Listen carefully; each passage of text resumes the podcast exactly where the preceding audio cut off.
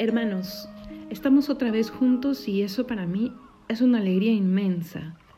El encontrarnos y el perseverar en este encuentro. Una, alegría porque vosotros perseveráis y Dios me permite perseverar a mí también. Y lo que nos mueva siempre sea el dejar que entre en nuestra mismísima voluntad la intercesión que San José está realizando por cada uno de nosotros. Hoy es como si le hubiese escuchado decir que nos estaba esperando. Y yo creo que ese encuentro, la misma espera de San José por ese encuentro, ha ido motivando un cambio en cada uno de nosotros. Yo te, te reto al inicio de este audio a que en algún momentito eh, evalúes qué cambio se ha ido dando en tu alma y en tu día a día bajo la intercesión de San José en este tiempito. Anoche, en el audio anterior, también te daba un reto parecido, pero ahora es un poco más personal, un poco más eh, intuitivo. ¿Qué cosa está sucediendo en mi corazón? Que se traduce en las obras, por supuesto. Pero este movimiento que San José está eh, ayudándonos a que suceda, se da en el interior de nuestro corazón. Hay más paz, hay un impulso renovador, creemos de manera más sencilla. El fruto que tú reconozcas, eso es importante, verlo, reconocerlo. Vamos a empezar haciendo una oración. En el nombre del Padre, del Hijo y del Espíritu Santo. Amén.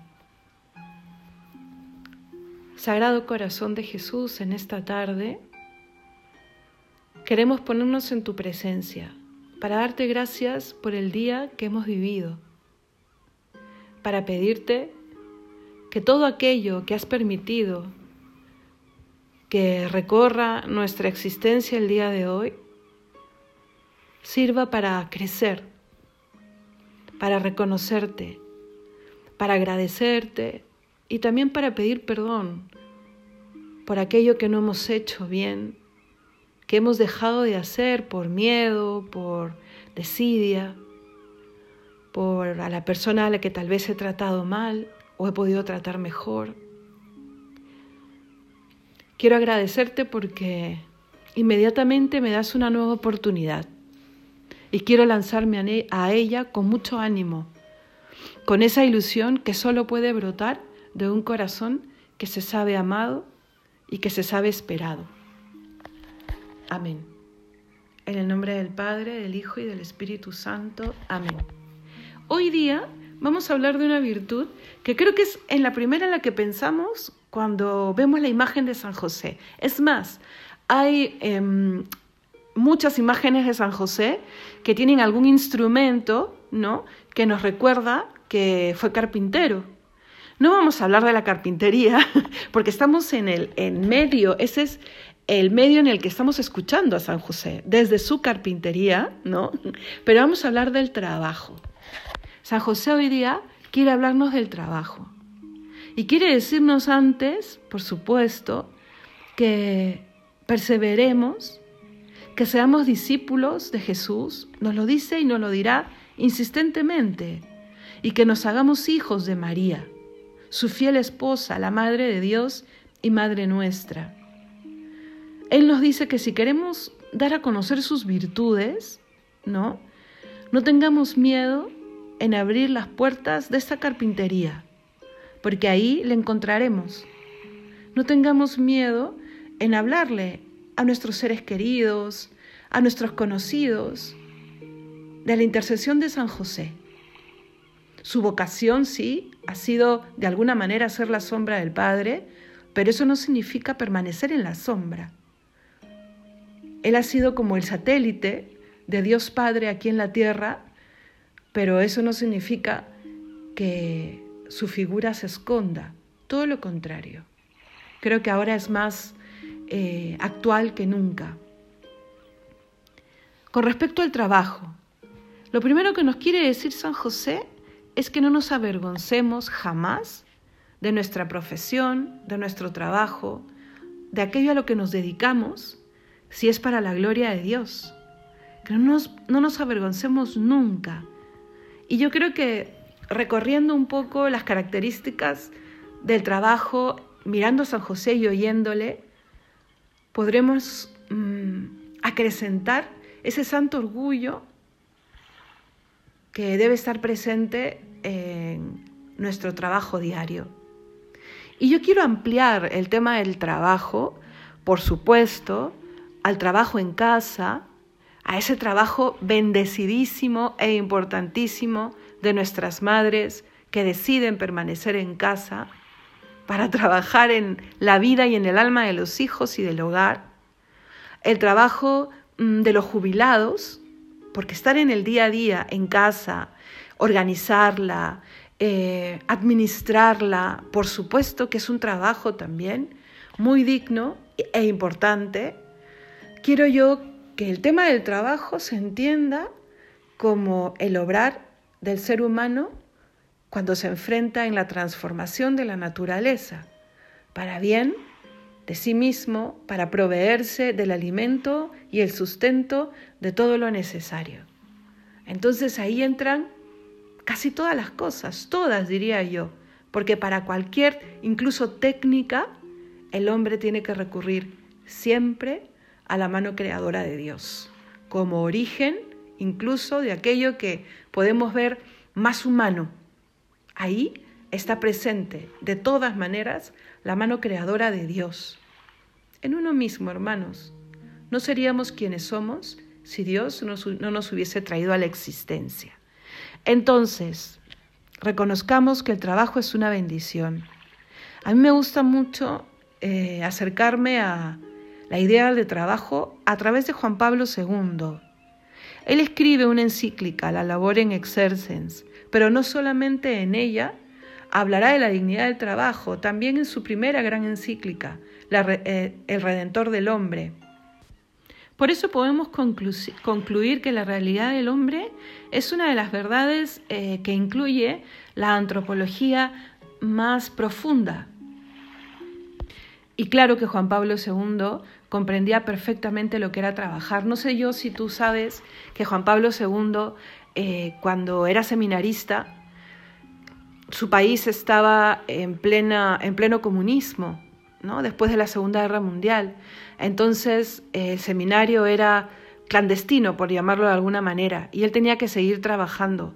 Y trabajó de obrero, ahí en las fábricas de piedra, eh, recogiendo piedra para algunas otras obras, ¿no? Entonces él sabe lo que significa el esfuerzo del día a día, el tener una rutina, el trabajar con las manos, el trabajar en equipo. Por supuesto que comprende perfectamente aquello que implica que nosotros salgamos a trabajar todos los días, sea el trabajo que sea. Otra característica es el encuentro en el trabajo con el silencio, ¿no?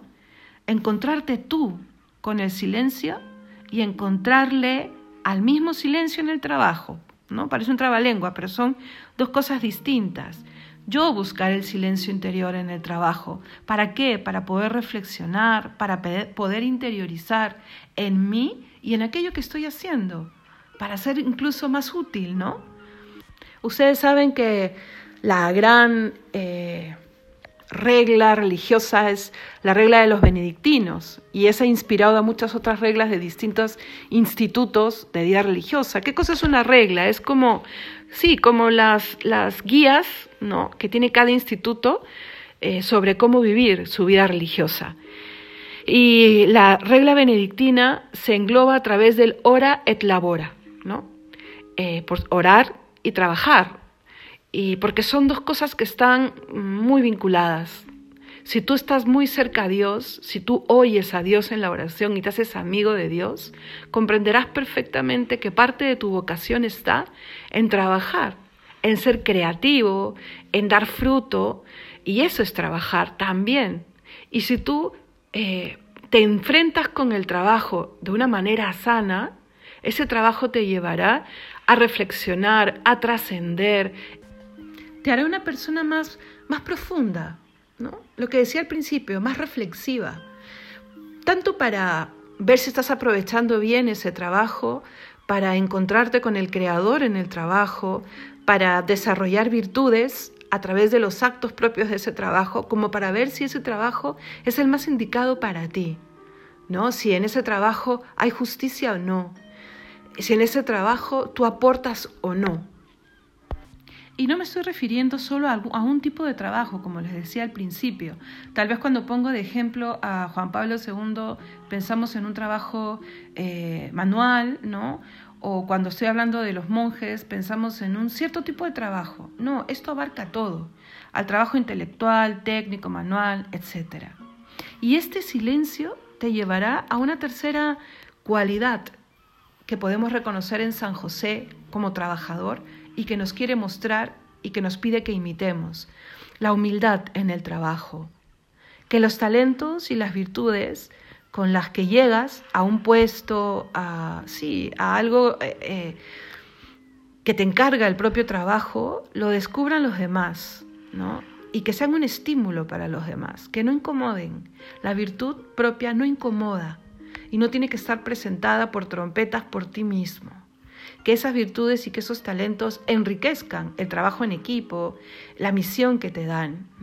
Acércate a todos, así haya una cierta estructura que marque niveles en tu trabajo, en tu empresa, en tu propio hogar. Imagínate que eres el segundo o el tercer hermano en edad, no tiene por qué, o eres el mayor, no tienes por qué eh, abusar del menor o subestimarlo, ¿no? Eso te hará incluso agradecido y servicial. La humildad es una virtud que te, que te vuelve hermoso, hermosa, que hace que sea muy fácil tratar contigo. Y, no y humilde no significa que no sepas nada y que seas don pésimo, ¿no? sino eh, todo lo contrario, porque la humildad te lleva a querer, a querer aprender, a valorar las oportunidades que te da la vida y reconocer que vienen como oportunidades que te da la vida aceptarlas. Y eso, por supuesto, mm, luego determina crecimiento, virtud, talento. Entonces, la humildad es perfectamente compatible con el trabajo y con el trabajo fructífero. Y algo que es tan necesario en los ambientes laborales son personas pues que sean fáciles de tratar, de llevar, de compartir. Eso se ve muy poco hoy en día. Y algo, con eso termino con el tema de la humildad, porque se podrían decir muchas cosas, pero yo creo que si sintetizamos en que la humildad te hará una persona más atractiva, entre comillas, para el ambiente laboral. Y esto que voy a decir ahora, mm, yo creo que podemos poner en marcha el trabajar esta virtud en nuestro trabajo. Esto que quiero decirles es el saber pedir perdón, aceptar nuestros talentos por un lado, ¿sí?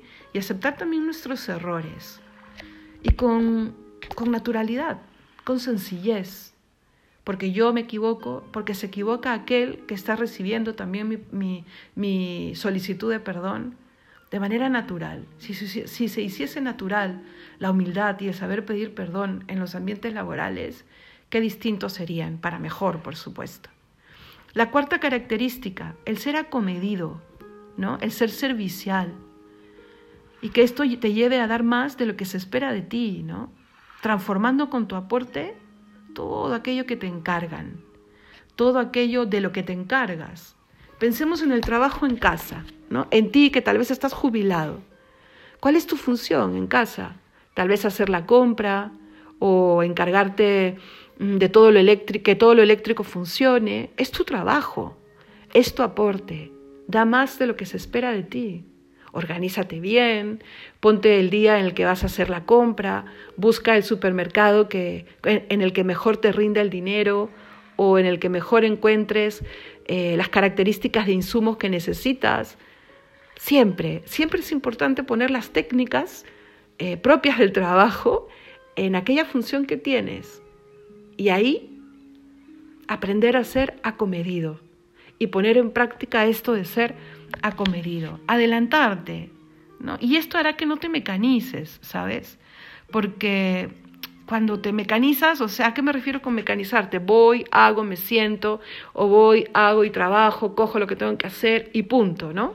Doy el mínimo común de mí. Eso lo que, lo que hace es dejar rezagos en ti, ¿sabes? Tú crees que le estás haciendo a, a, la, a la empresa o a donde trabajas eh, el servicio suficiente como para que ellos sepan que no estás a gusto. Pero realmente eso mm, te pasará factura a ti, porque experimentarás aburrimiento y de ahí desgaste, y eso puede terminar condicionando tus relaciones interpersonales, no solo en el trabajo, ¿ah? sino fuera de él porque cuando una persona no es feliz, no los, es, eso se llevará también a las otras esferas de nuestra vida. Así que pon tú lo que puedes poner, lo que sabes que puedes poner ahí. Mueve tú, impulsa tú. No tienes que estar en un, en un lugar de dirección para ejercer un liderazgo real, para ser una persona que aporte. Es que mira, hasta encontrar la manera de organizar mejor tu escritorio, de aprovechar mejor tu horario, eh, de sacar mejor provecho a los insumos materiales que te dan para trabajar. Todo eso es ya un gran aporte. Y como te digo, da más de lo que se espera de ti. Y yo creo que el dar, el dar más también va por siempre una buena actitud. Y termino con esto que no solamente es una virtud, sino es una actitud y que puedes poner en práctica desde ya.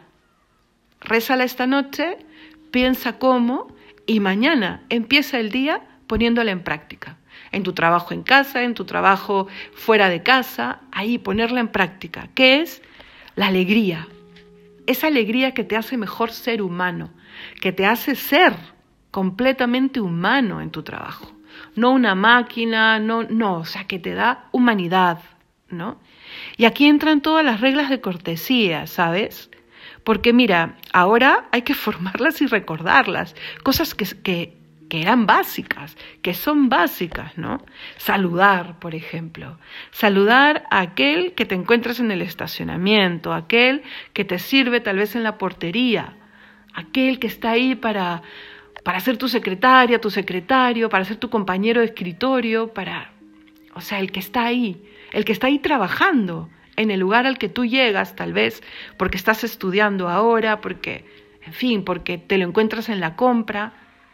Sonreír. Y para sonreír tienen que pasar dos cosas mm, primeras. Que estés atento. Hoy en día caminamos mirando el móvil y haciendo la, última planificación tal vez de casa o de los hijos antes de cruzar la puerta del trabajo y que se entiende porque es una vida hoy muy rápida, muy, no sé, con metas mm, que, que te tienen así, ¿no? Al apuro. Pero tienes que proponerte, si sales del coche, si llegas del metro, guarda un poco ese móvil, uno o dos minutos que tú te, te, te propongas para mirar alrededor, no van a hacer que el hogar se caiga, ¿no? O que esa, esa coordinación eh, se olvide. Guarda tu móvil, camina y mira alrededor. Haz contacto visual. Sonríe. Tú no sabes el bien que puede hacer una sonrisa a los demás. No te imaginas. Cambia tu propia actitud. Cuando tú te encuentras con alguien que solo te sonríe, puede hacerte pensar que que sí, que vale la pena y que se puede ser feliz. Y mira, incluso lo mejor que tú puedes dar muchas veces en el día es una buena sonrisa. Y por supuesto, este ser, ser un mejor ser humano en el hablar, en la acción, en la celebración, en la evaluación, en el saber escuchar. ¿Y a qué me refiero con esto de ser mejor ser humano? Mira, a veces en los ambientes de trabajo es muy usual escuchar bromas de doble sentido mm, o lo que se conoce como murmuración o chisme o que no cuidas pues las reglas de, de, urbanidad en un comedor o que no respetas el espacio vital de tu compañero o tu compañera de trabajo incomodando. Entonces, eso también hay que procurarlo. En fin, Sabes que a mí me gusta mucho el trabajo, me gusta trabajar, ¿no? Eh, de la manera que en el ambiente en el que sea, sea en casa, ordenando, ordenando algún cargo o algún encargo que me dan, tuve la alegría y la oportunidad de trabajar varios años en una oficina apostólica, ¿no? Una de nuestras iniciativas apostólicas en el, del instituto del que soy parte y aprendí muchísimo, sobre todo de las demás personas el interactuar con el otro. Me gusta la, organización, sí, la parte técnica de la organización, ¿no? Eh, fijar objetivos, estrategias, herramientas, me gusta esa parte técnica. Pero soy consciente que lo que más me enriqueció fue el interactuar con las demás personas. Y me refiero a esa etapa del trabajo, entre comillas, en una oficina, porque todos seguimos trabajando en el día a día, ¿no? Así que yo te animo pues a a ser mejor ser humano en tu ambiente de trabajo. Y a dar gracias al Creador, porque nos ha dado talentos para trabajar a todos. Nadie puede decir yo no tengo nada que aportar. Que tu trabajo, que mi trabajo nos lleve a crecer en la fe, en la fe en Dios y en la fe en el hombre, a no caer en la división de aquí estas son mis virtudes para el trabajo y estas son las virtudes que tienen que ver con mi trato con Dios. Ojo, eso es un error. Marx decía, ¿no? Cuanto más pone el hombre en Dios, menos pone en sí mismo. Y eso es un error garrafal. No puede haber mejor versión de uno mismo, hermanos, que cuando se tiene a Dios, que cuando se vive con Él, como Él quiere, y cuando todo aquello que Dios va haciendo en mi vida, yo voy viendo cómo toca aquello que yo hago, y ahí también está el trabajo. Así que pues nunca olvidemos que la dignidad eh, del trabajo no se mide por la consecuencia del mismo, por mi productividad en el trabajo, sino por la dignidad del que lo realiza, por mi dignidad, por la dignidad del que está al lado.